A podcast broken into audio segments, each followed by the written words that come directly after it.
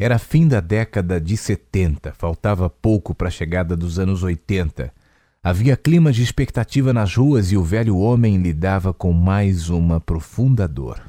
Agora era só Michel e Ed. O velho entristecido com a própria sorte, o menino cheio de vida, esperando que o avô lhe conduzisse pelos dias que ainda viriam. Foram anos muito difíceis. Ed estava entrando em idade escolar. Michel teve que fazer com o neto o que não fez pelo filho. Tratou de matriculá-lo em uma escola do bairro, comprou material, cuidou para que o menino tivesse melhor educação. Na época em que Vitor era criança, o pai não se envolvia, deixava tudo aos cuidados de Beatriz.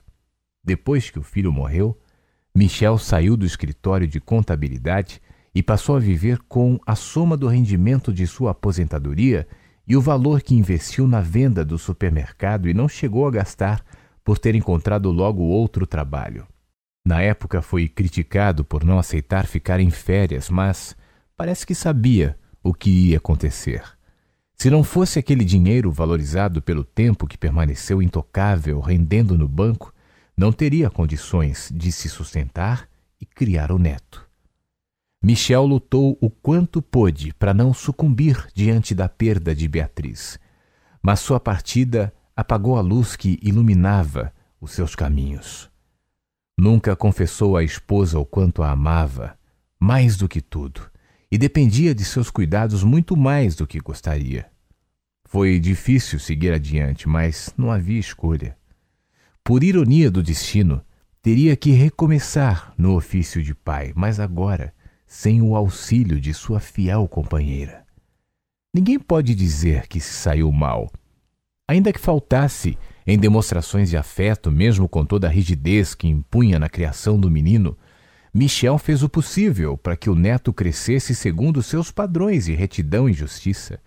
Incutiu logo cedo amor ao trabalho, responsabilidade para o com o próximo, deu-lhe o necessário para que virasse um homem em condições de assumir suas próprias responsabilidades e formar uma família. Se não pode substituir pai e mãe, se falhou ao não saber como desenvolver laços afetivos como Beatriz certamente faria, deu seu melhor, consciente de que paternidade não se aprende, ou você é pai desde que nasce ou nunca será. Era assim que Michel acreditava. E foi com essa consciência que caminhou ao lado do neto, provendo suas necessidades e, do seu jeito, dando-lhe o apoio que precisava. Os anos passaram sem que seu velho coração amolecesse. Já tinha sofrido demais, vivido experiências que lhe marcaram para sempre, como aquela que guardou para si por toda a caminhada. Beatriz sabia alguma coisa, mas, agora que ela se foi, ninguém jamais conhecia o início do processo. O momento onde o velho Michel passou a acreditar que não podia confiar nas pessoas. Hoje o dia amanheceu frio e melancólico. Era assim que Michel continuava a escrever. E ele prosseguia. Apesar da sequência de dias quentes, o tempo virou essa manhã e a nebulosidade cobre todo o céu. Como sempre, acordei com o dia ainda escuro, fiz meus exercícios, tomei banho, preparei alguma coisa para comer. Ontem Ed me ligou convidando para que eu fosse passar o fim de semana na casa dele. Eu respondi que pensaria no assunto, mas definitivamente eu não quero. Daqui a pouco eu vou ligar agradecendo o convite, mas postergando para outra oportunidade. A chuva das últimas horas que não quer cessar é uma boa desculpa para que eu fique aqui no meu canto, com meu caderno e com os meus pensamentos. Michel passa os dedos sobre a barba branca e toma um gole de água sem gelo. Depois espia pela janela ao lado, vê uma senhora com guarda-chuvas carregando uma sacola com compras. Ele deixa que o olhar o acompanhe, depois volta-se para o caderno e retoma de onde parou. Não é que desgoste de desfrutar da companhia do meu neto, da sua simpática esposa, do Gabrielzinho, meu bisneto.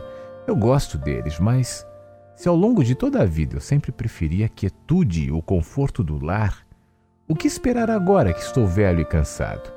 Prefiro o silêncio, a solidão, meu charuto, meus pensamentos.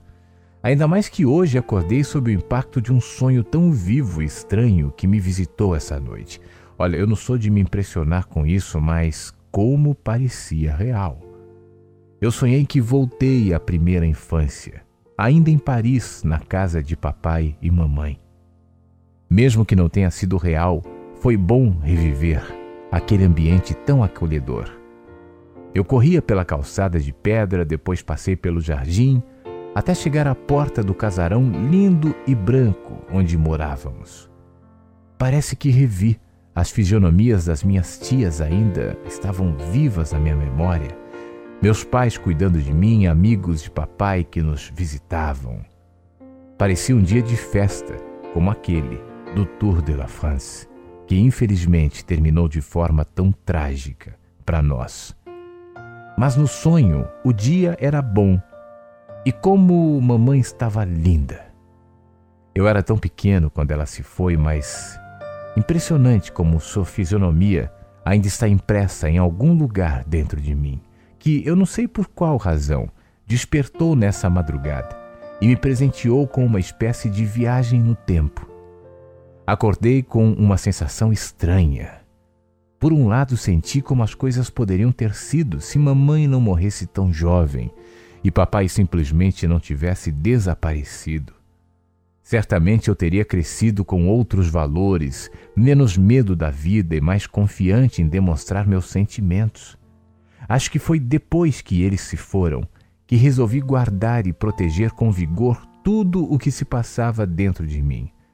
Por outro lado, acordei com um profundo sentimento de melancolia, triste por saber que aquele tempo se foi, que a vida tem passado rápido demais e não pude fazer nada para evitar que as coisas corressem como correram. Hoje sou velho, vivo só e não faz sentido lamentar. Só precisava colocar no papel os pensamentos que me rondam essa manhã. É só isso e nada mais.